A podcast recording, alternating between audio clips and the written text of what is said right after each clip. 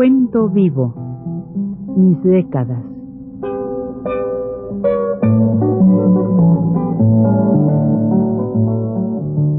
Juan de la Cabada, mediante esta serie de programas radiofónicos, narra los momentos más intensos de su existencia como escritor, trotamundos, militante de la condición humana, todo lo cual es ya patrimonio de nuestra mejor literatura.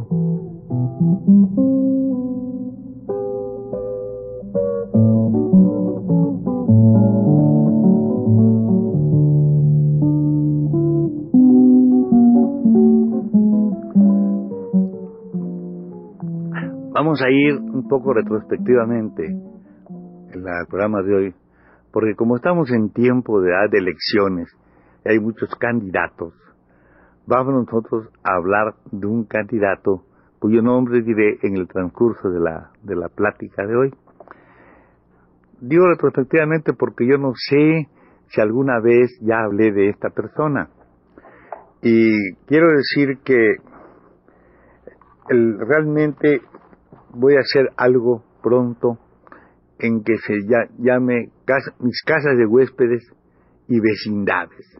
Es posible que también sea interesante las casas de huéspedes y las vecindades. Y entonces resulta que yo viví en una casa de huéspedes en esos tiempos, allá por el año de 1923 que llegué a la Ciudad de México. Y claro, era la época de la lucha de entre de este, el levantamiento de, de la Huerta, Adolfo de la Huerta. Pues bien, en esa casa de huéspedes que estaba en la calle de la calle de Uruguay 147, la dueña de la casa era una señora zapatista. Era un México muy curioso el de ese tiempo. La dueña era una mujer extraordinaria, llamada Lalita, cuyo apellido no sé, nada más que sé que se llamaba Lalita, preciosa persona, y allí ella estaba ella. Y ahí iba también entre los estudiantes, que era una casa de estudiantes, una casa de huéspedes de estudiantes, iba, era huésped, vamos, iba por la comida, a la hora de comer, un individuo que se llamó Nicolás Zúñiga y Miranda. Poca gente de la época actual sabe de este candidato eterno que fue contrincante de don Porfirio en un tiempo, de todos, de todos, de todos. Y en la revolución seguía siendo también contrincante. Y él decía que era, desde luego, el presidente de jure, porque él era el legítimo presidente del país. Obregón era de facto, ¿verdad? Cualquier hay tonto ahí, porque era de facto, nada más era hecho por, eh, y no podía ser presidente porque la Constitución dice que toda persona que haya participado en motín, rebelión, etcétera, no puede ser presidente de la República. Entonces él, como no había participado en rebelión ni motín, él era legítimo presidente de México. Claro, lo veíamos venir nosotros de lejos en las puertas de allá de la vecindad aquella, la casa de huéspedes, y él iba siempre a comprar los cigarros en la esquina con una chaparrita que le vendía unos cigarritos de esos delgaditos que se llamaban gardenias y se lo daba, se lo regalaba, pues se la daba todos los días en pago a que él, que era abogado y además distinguido y muy mucho en eso, la había sacado libre de una de un, crimen, eso que se comete en las calles, una puñalada cada rato y es por esos barrios. Entonces había, él había sacado libre a la señora y en recompensa de eso tenía de por vida sus cigarros gardenias para fumar. Llegaba él desde la esquina, lo veíamos con su sombrero grande, así, un sombrero de estos de pelo, de estos así, chistera de aquellas, ¿verdad? que lo hacía más grande, que era muy largo él, era de Zacatecas, con un color así cetrino, unos bigotes de esos recortaditos, ¿verdad? Todo así, con un paso así, los pantalones esos que se usan en los, diplomáticos, usan esos rayados y una, una cosa así, que le, vamos, su, su su así largo hasta acá de, con su cola. Bueno, llegaba y nosotros entonces, ahí viene el, ahí viene el candidato, ahí viene el suyo y nos poníamos todos los estudiantes. Yo no, yo no era estudiante, yo siempre parecido, pero no soy.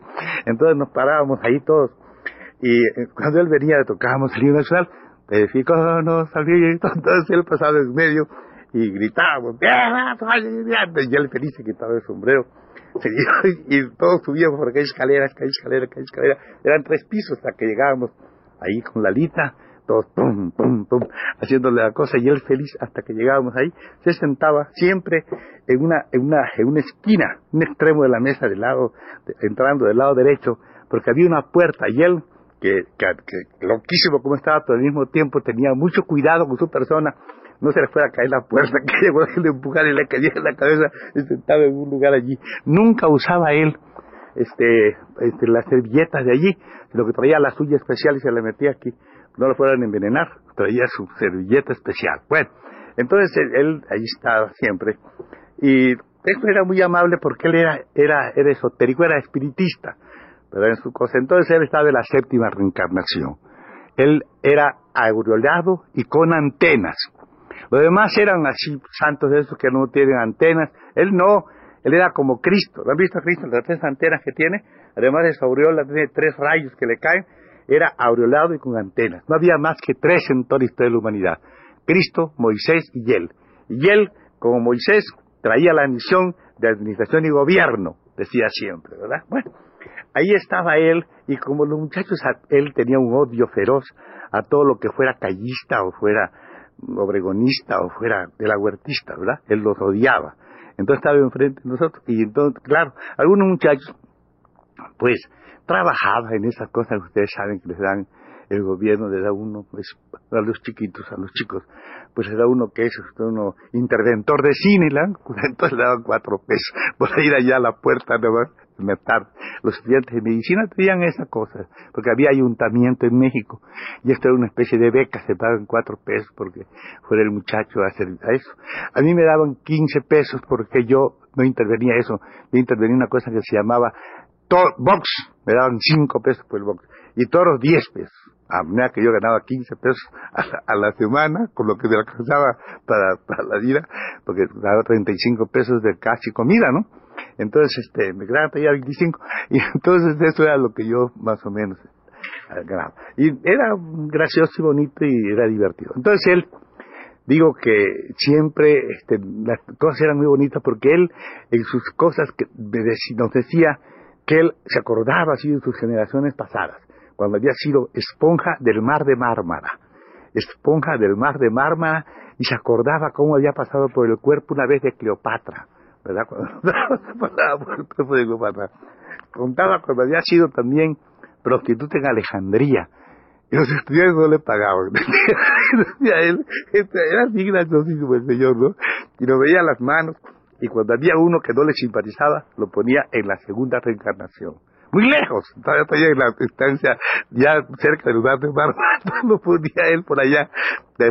Ah, había sido ratón, ratón había sido, ¿verdad? en Irlanda, había sido ratón, pero no así cualquier ratón, jefe de ratones, era el jefe, el capitán de los ratones, precioso, esas cosas. A veces los muchachos que eran muy traviesos, porque todos jugábamos, muy serios, sabíamos todo eso, ¿no? A mí se me ponía como la, cuarta reencarnación o quinta, y me llamaba, un día me llamó y me dijo, venga para acá, venga para acá. Me dice, usted sabe, no, esto, esta gente de allí que gobierna no se da cuenta de la importancia de la aviación. No, no se da cuenta. Pero yo voy a formar el Ministerio del Aire. Y usted, joven, lo voy a mandar a París. Ahí va a estudiar. En cuanto yo suba, ya sabe que usted se vaya.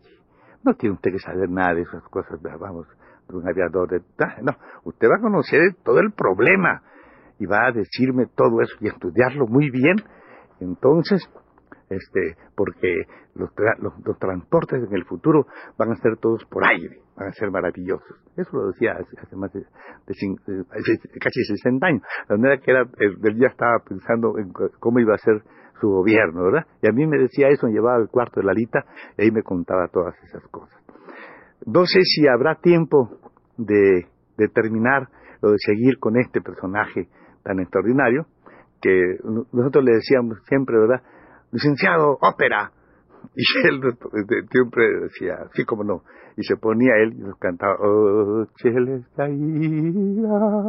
Nos cantaba la ira, porque la mente, o le decíamos, ah, licenciado, licenciado. Este, que a veces le decíamos este, que cantara este, una ópera que no me acuerdo ahorita.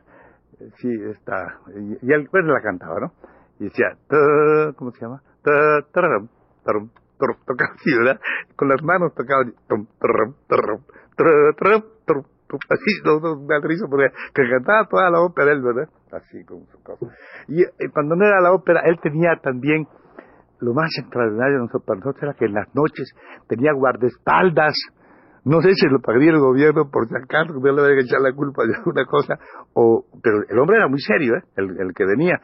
A veces nosotros veíamos que estaba más loco que él porque él se sentaba muy serio, él no, no hablaba. Mientras el señor cenaba, porque era en las noches, él estaba vestido, muy bien vestido, un traje gris casi siempre llevaba, muy serio, ¿verdad?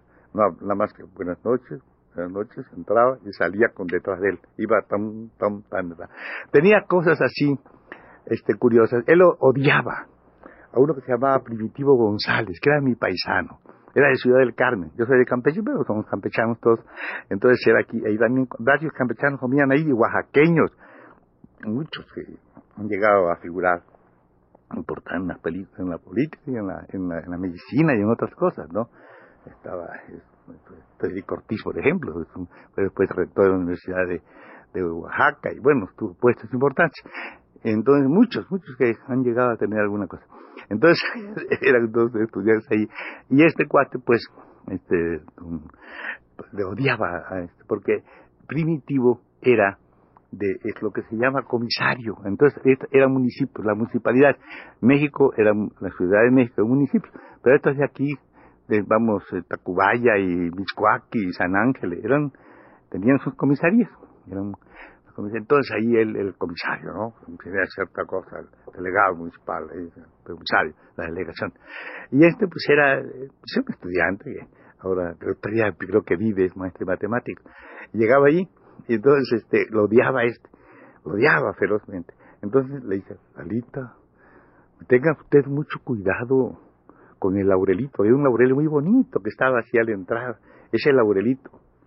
tenga usted mucho cuidado porque pasa este, este primitivo, pasa y él tiene un fluido letal, lo va a matar, lo va a matar, pasaba aquella cosa. Pero el floridó aquella, aquel, aquella cosa un poco después, y un día le dijo a Lalita, Lalita, le he dicho que tenga usted cuidado con el laurelito, porque el otro día vi que pasó por allí primitivo, y no solo el fluido, sino que lo tocó. y se va a morir. Yo creo que él calculó cuando vio, digamos, la maceta en que estaba el laurel, que era muy chica, y que las raíces, yo creo que lo calculó, porque lo dijo y se va a morir, y se murió el laurelito, se fue muriendo, y él no decía nada, pero así. Otras veces lo llevábamos a que, a que le decíamos, licenciado, licenciado, la porque él nos contaba que ya no podía ir al cine pero cuando entraba en el cine era tal la, luz que se desprendía de su, de su, de su, cabeza, ¿no? de su aureola, y de su, y de su que era, con antenas y las antenas, que se el cine no podían ver la película, porque era tal la luz que no podía ya ir a ninguna parte, al teatro, eso no tenía dinero, claro, la ópera, todo eso, ¿no? No, pues no puedo, ya no puedo, decía, porque la aureola. Y así lo íbamos a ver, lo llevábamos. Entonces estos muchachos que son muy malos, era siempre mi cuarto eso. Son malísimos, entonces le llevaban esos se robaban los bolillos, no, se robaban, sino que los bolillos no se los comían, se los guardaban y se iban para allá, para el cuarto. Licenciado, entonces él se ponía siempre de, de un lado donde no había cama, era mi cuarto, había dos aquí y un lugar allí, había un paño que no tenía cama, ahí se ponía él, ¿no? Para ver la aureola. Le apagaban la luz, entonces, ah, no vemos, no vemos, ahí estamos, no de nadie. entonces empezaban a tirar los, los, los bolillos, ¡pam! bolillas. Todos los bolillos del mundo se lo echaban encima y él no decía nada. Encendía luz y decía, muchachos, ya ven, siempre pasa esto. Los espíritus chocarreros tienen una envidia que vienen y, y se iba. Bueno, podíamos decir cosas tan tremendas de eso, de toda la vida aquella. Pero era candidato y además era un abogado muy notable, como digo. No sé si tendré tiempo todavía de contar que a mí me hizo él este, que yo fuera este, el, jefe de redacción de su periódico se llamaba El Siglo, él sacaba su periódico, El Siglo. Algún día contaremos más las aventuras del siglo, pero por ahora vamos a terminar. Buenas noches.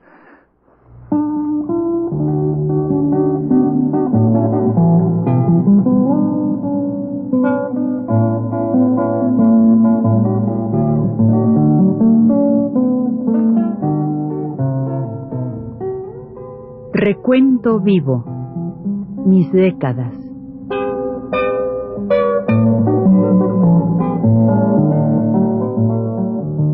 Juan de la Cabada, mediante esta serie de programas radiofónicos, narra los momentos más intensos de su existencia como escritor, trotamundos, militante de la condición humana, todo lo cual es ya patrimonio de nuestra mejor literatura.